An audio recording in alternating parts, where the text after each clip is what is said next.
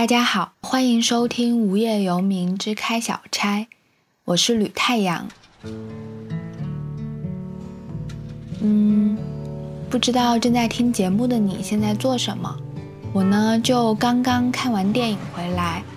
呃，这应该是我看的第一部荷兰语字幕的电影，是昆汀的新片，蛮出乎我意料的，算是被昆汀圈粉了。看完电影的时候呢，这边大概是晚上快十二点了。同屋的女生用她超级大的单车载我回家的。我不知道你能不能想出那个画面：黑黑的夜里面，然后我们骑着单车穿过一大片的田野。听着是不是觉得很浪漫？不过呢，这只是真相的一小部分。毕竟它只是我来荷兰两周半里面一个夜晚发生的事情嘛。这样子讲给你听，就好像这个片段代表了整个的在荷兰的生活。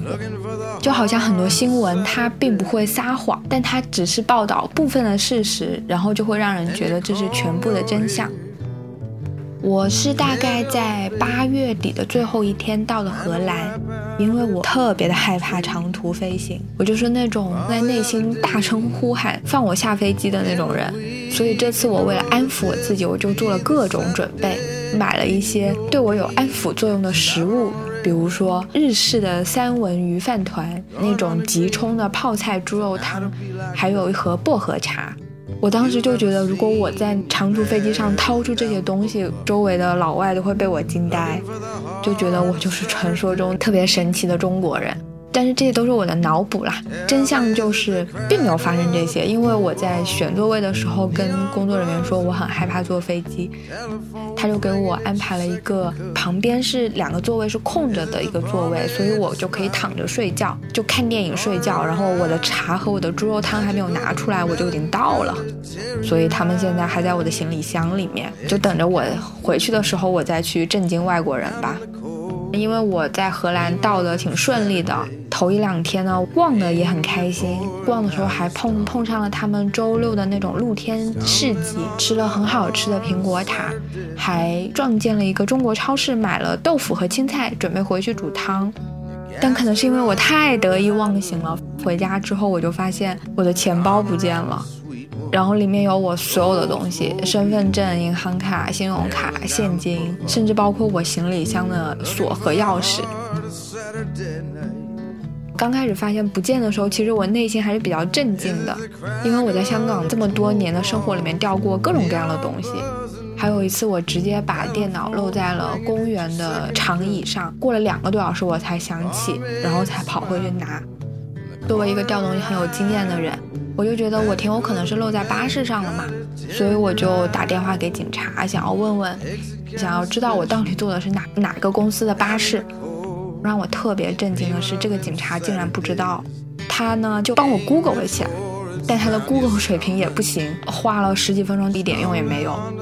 还是我的房东帮我打电话给公那个公车公司，我坐的那一辆巴士会在某个时间段经过某个车站，让我在那里等。我当时就是晚饭都没有吃就出门了。来荷兰之前，他们就跟我说，荷兰的天气是阴晴不定的，基本上每天都会下雨。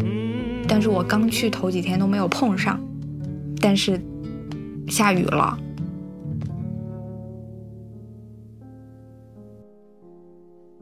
周围什么也没有，就一个站牌，还有一片田，就是我今天晚上看电影回家经过的那片田。那时候是晚上九点多钟了，但我也不能放弃嘛，所以我就继续等。终于车来了，我问司机，司机也是一无所知。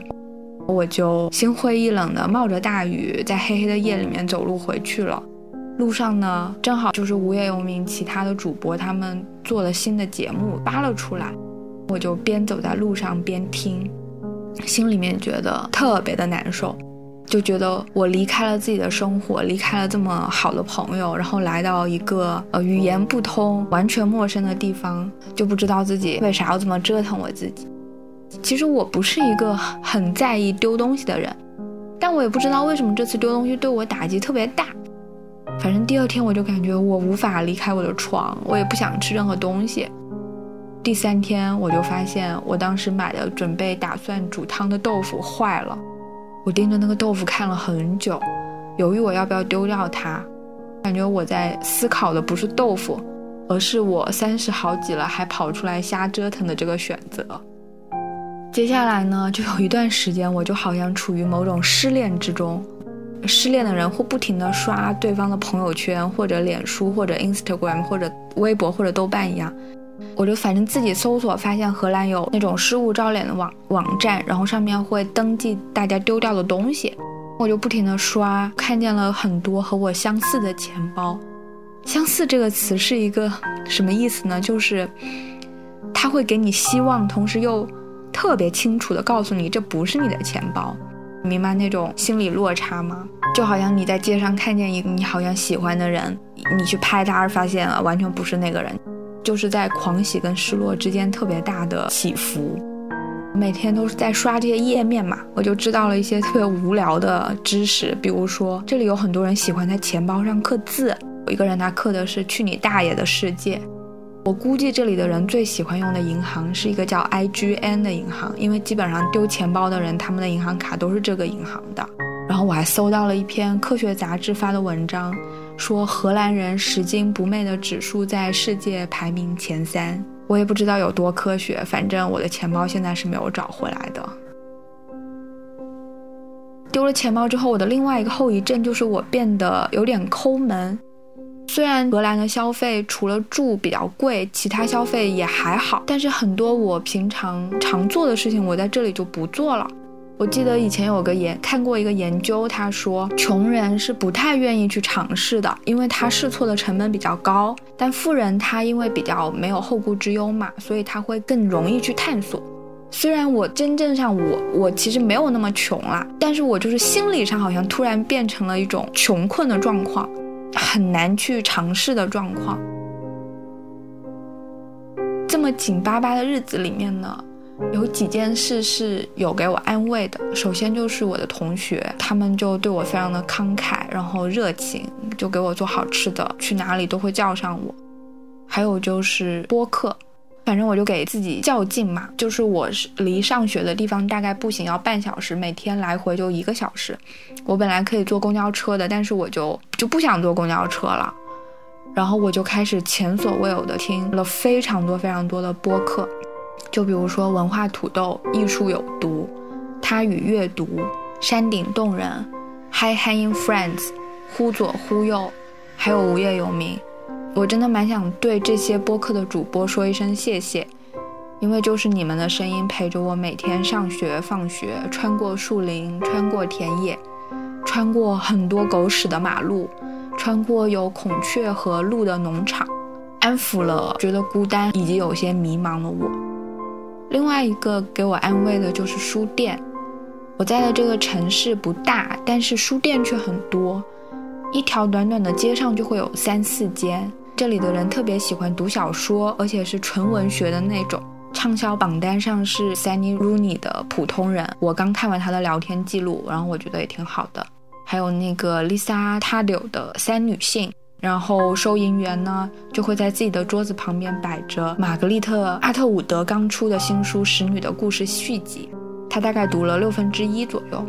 我很喜欢在这些书店里面瞎逛，就不用花钱，但是也可以东看西看看好久。虽然很多都是荷兰文，我根本就看不懂。之前阿斌不是在另外一个开小差里面说，书店书店里面没有人会觉得孤独吗？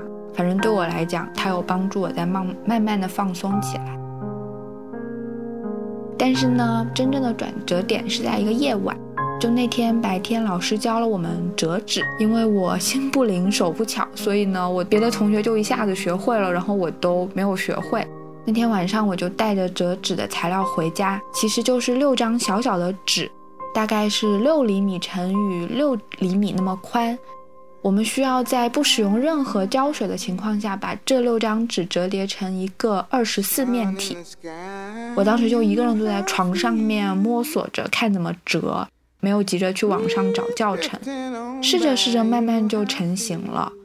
然后那天晚上，我一个人大概折了一两个小时，就完全沉浸在这件事情里面，就感受到一种扎扎实实的快乐。结束之后呢，我好好的打扫了一遍自己的房间。感觉自己准备好了重新开始。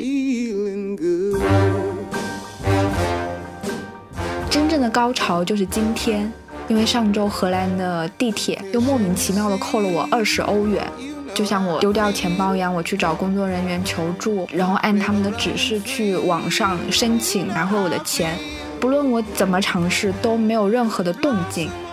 昨天晚上就写了一封投诉信，标题就是“还我钱”，加了十一个感叹号，可能是把我这一段时间在荷兰感受到的不满全部都发泄出来了。我就指责他们不作为，太过官僚主义，反正说了一大堆。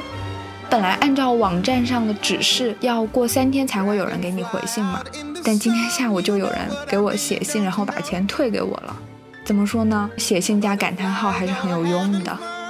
下午我的钱被退了嘛，然后我就愉快的去看电影了，有了一个很愉快的夜晚。听起来是不是很美好？那是因为呢，我还没告诉你，因为电影票很贵，所以晚餐的时候呢，我就买了个土耳其卷饼，看着运河，默默的把它吃掉了。也就是说，在冷风里面把它吃掉，然后酱汁还滴在了我的衣服和裤子上，弄得很狼狈。